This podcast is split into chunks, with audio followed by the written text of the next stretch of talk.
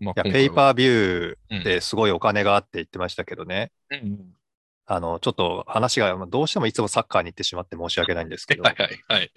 うん。ドイツのブンデスリーガーがね、はい。テレビの無料の試合放送をちょっと増やしていこうかみたいな方向になってきてるんですって。あ国内でドイツそう国そう内そでう。うんそうそうそう。今ってほら、あの、スカイ、スカパーもそうだし、うん。えっ、と、ダゾーンとかもそうだし、ワウワウもそうだし、もうみんな、あの、サブスクっていうか、はい。け携帯がそういう携帯じゃないですか。うん。だから見たい人がお金払って買えばいいじゃんっていううんうんうん世。界で、プレミアなんかもそうだし、リーガーもそうなんですけど、うん。なんかそういう放映権料、ん放映権収入か。はい。で見ると、うん。ブンデスリーガって、あの、ちょっとこう、間を空けられてるんだそうですよ。そのプレミアとかラリーガに比べて。うん。それで、そまず認知されることが大事なんじゃないのっていうところに立ち返って、うん。えーフランクフルトが、ほら、うん。昔のヨーロッパカップじゃなくて、うんまあ、今で言うとヨヨーロッパリーグになってますけど、チャンピオンズリーグのウェファカップだ。昔で言うウェファウェファカップうんはい昔の。はいはいはい。はいその大会でフランクフルトが今回優勝しましたけど、うん。うん。なんかそれの試合をね、なんか決勝だか準決勝だかをテレビ放送したそうなんですよ。ほうほうほなんかあの、そこまで上に上り詰めると、うほう。うん。他のクラブのサポーターとかも、もうドイツの代表だっていうことでうん応援するそうなんで、うんなんかね、こう、すごい盛り上がったっていう結果があったんですよね。うん視聴率とか見ても。うん。だから、そのペイパービュー方式に流れてきたけども、うん。その海外と差を開けられてしまってるから、まずはその国内での人気回復をうん。しようみたいな流れで、そのテレビの放送もなんか結構視野に入ってるみたいなんですよね、ドイツの方うんうで。んうん。これ J リーグも同じことを言えるぞと思うんですよ。うんうんうん。海外の放映権料収入なんか多分どうってことないだろうし、にじゃうんつまり外国の人が J リーグの試合を見るなんてのはほとんどないと思うんですよね。はい。うん。それで国内に向けてると思うんだけども、好きな人ってももともと好きでお金払って見るわけだけど、うん。新規層が入らないじゃないですか、そうするそうと。そう、そうですね。うんうん。うん、だからそのためにはやっぱりテレビ放送って大事なんだなってちょっと思いました。うん。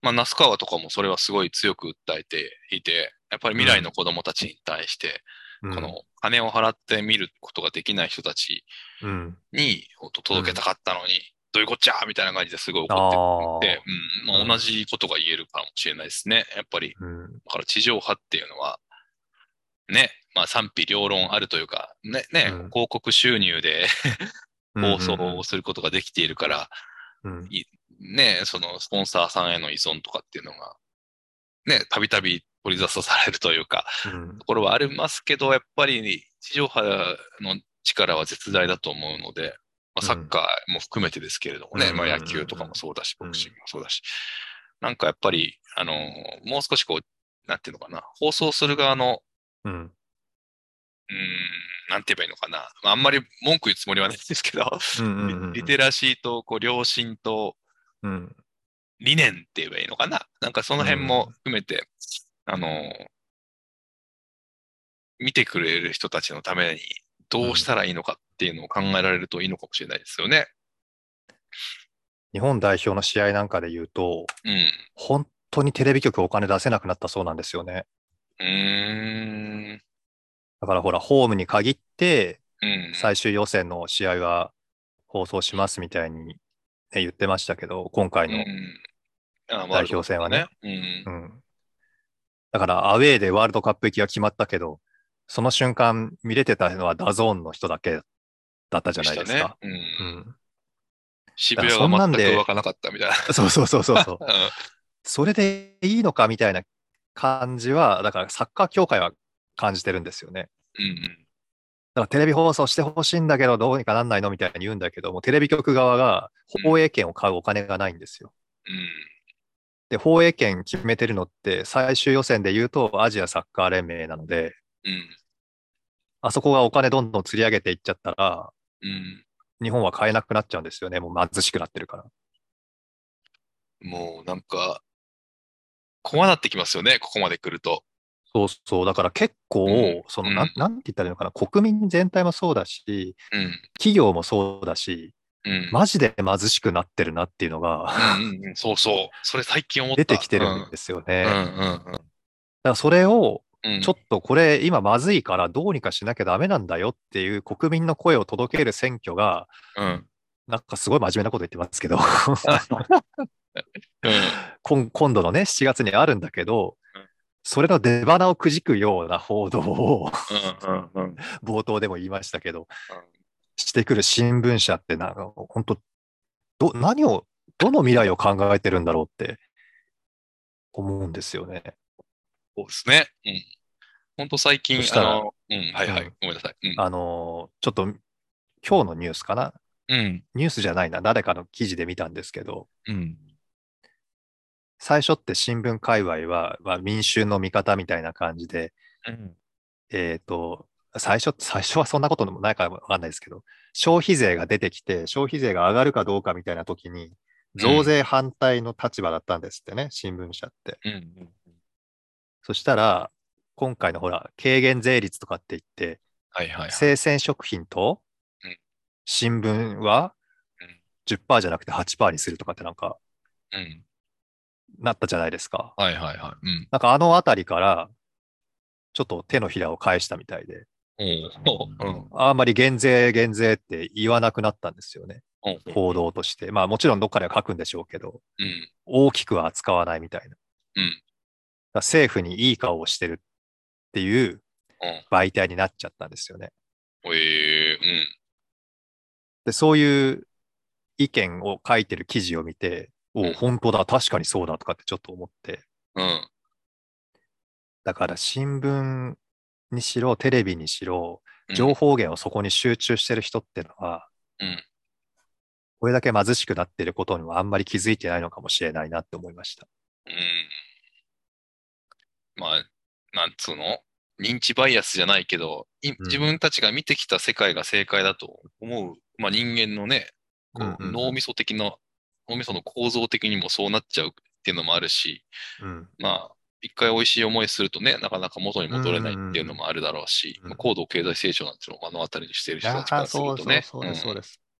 なかなか信じられない。まあ、それこそ、なんか、某外国をね、こう、卑下するような報道が、やっぱり、ニュースとかたまに見見ると、うんあ相変わらずやってますし、で日本はやっぱり素敵で、でクリーンで、い偉大な国だみたいなの、言うかと思いきや、今度は、うんまあ、政府を批判してみたいな、なんかちょっと一貫性がなくてよくわからんみたいな。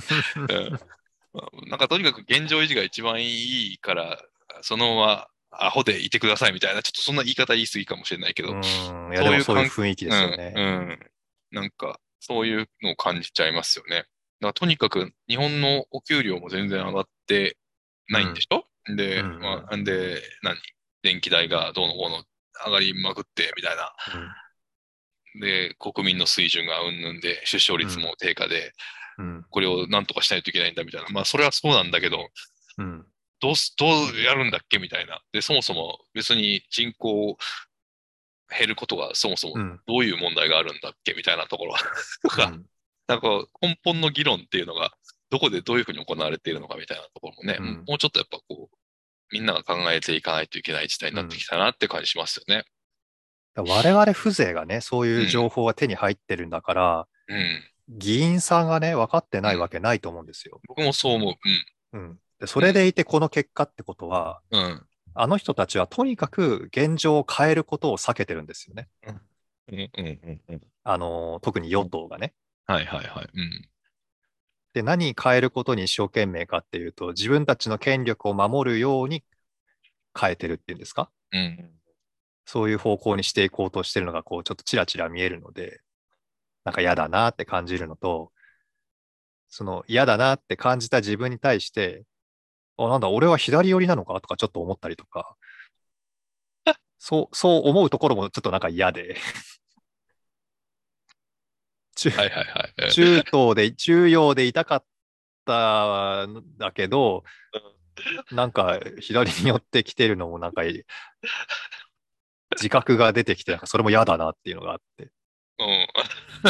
でも極右でもないしなって、うんどっちかっていうと保守かなとかって自分では思ってたのに、だからなんかね、いろいろ、こう、変動の時期でね、なんかちょっと落ち着かないんですよね。でもわかるわかる。 うん、それはわかる。なんか、うん。なんかでも、ひ左の人たち、まあ、極左の人たちって言えばいいのかなの人たちもまた結局、平和を取り戻すために、 手を挙げるみたいな ところがあるあるじゃないですか。それなん か、それって平和なのみたいな、とか思う時もあったりするので、あの、いやあれですよね、極端じゃダメだってことですよね。そうそうそう そう、もう過ぎたるは、ね、っていう言葉でう、ん、まあまあ、だから比較的だから、まあ、中庸なんだ。中庸よりなんでしょうね、きっと僕たちはね。うんう、ん、だだけど問題を、なこうに、二人をするつもりはあまりないんだっていうスタンスですよね。うん、うん。うん。だからまあ、とにかく考えることが重要ですから、この辺に関しては。もうね、うん各各個人が、あの、国がどうなっていくかっていううん、うのもん含めて、うん人口が減るのが、だけがそもそも大きな問題なのかとか、あのうんそこにこう目線を持っていかれすぎてないだろうかとかね、まあいろいろ考えることはできるとは思うので、うん。各自考える必要が出てきますよね。まあ今いいタイミングですからね、これは。そうそうそう。だってほら、うんまだ、まだ2週間ぐらいありますよね。そうですね。うん、だから、ちょっと情報を集めてね、うん。うん。投票ぜひしていただけたらなと思いますけどもうん。なんか若手の人がね、テレビに出てて、インタビューされてて、うん参議院選挙は7月10日ですけども、みたいにして言われたら、うん。あーまあ、あの、政治のことってわからないし、誰に入れていいかもわかんないんで、多分行かないっすね、みたいな人がいて、はいはいはい。うん。こういうの良くないぞ、と思 って。なんでああいうのをテレビに出すんですかね、逆に。えだから行かせたくないんでしょそうでしょ投票に。ううんん。あれがもう、嫌ですね、ああいうの。嫌ですよ。だからそういうのが見えるから嫌なんですよ。うんも本当嫌だ。なんかもう素直に行こうみたいな報道できないのかなって思っちゃいますよね、本当。うううん。ん。特に政治家がね、例えば岸田さんが、岸田さんと知り合いじゃないけど、総理大臣がテレビ出てきて、あのー投票に行ってくださいって、うん。国民の声が聞きたいんで投票に行ってくださいってうん。言ってくれりゃいいんですよね。あ、でもそれあれなのかな、公職選挙法で違反なのかなもしかして。いや、でも、インスタとか見たらたまにもう始まったから、あの、この投票権にはこうやって書けみたいなの最近見ますけどね、よく。確か、それすごい な。なんかそれはありなんですよね。あの、このへえ比例の、比例は何々とか、うんこっちは、あの、こうやって名前をこうやって書いて、応援してくださいみたいなのが、もう今の時期からは OK なんですよね。だから、だからその、あの、公職設計法の中でうん、タイミング公示されたらこれは OK。公示される前は、あの、私が主役じゃない、あの、みたいな、あの、うん斜めにかけるやつとかもダメなんでしょたすきがけかうーん。たすきがけの。うん。だからそういうのがあるらしくて、な今のタイミングだけは OK らしいんですけど。うん。だからへそ、ーそれぐらいやるぐらいだったら選挙行きましょうっていうのはいいんじゃないかなと思いますけどねあ、。そうか、そうか。うん。本当、あの総理大臣、検討しかしないから困っちゃうんですよね。ね。うん。なんか、そうやって言われてますよね、よく。 うまん。あ、そんなこんなで、あの、いいタイミングだと思いますんでね。ぜひ、各自考えて、うん。清き一票を我々としてそうはねで、すね。はい、お願いしたいと思います。はい。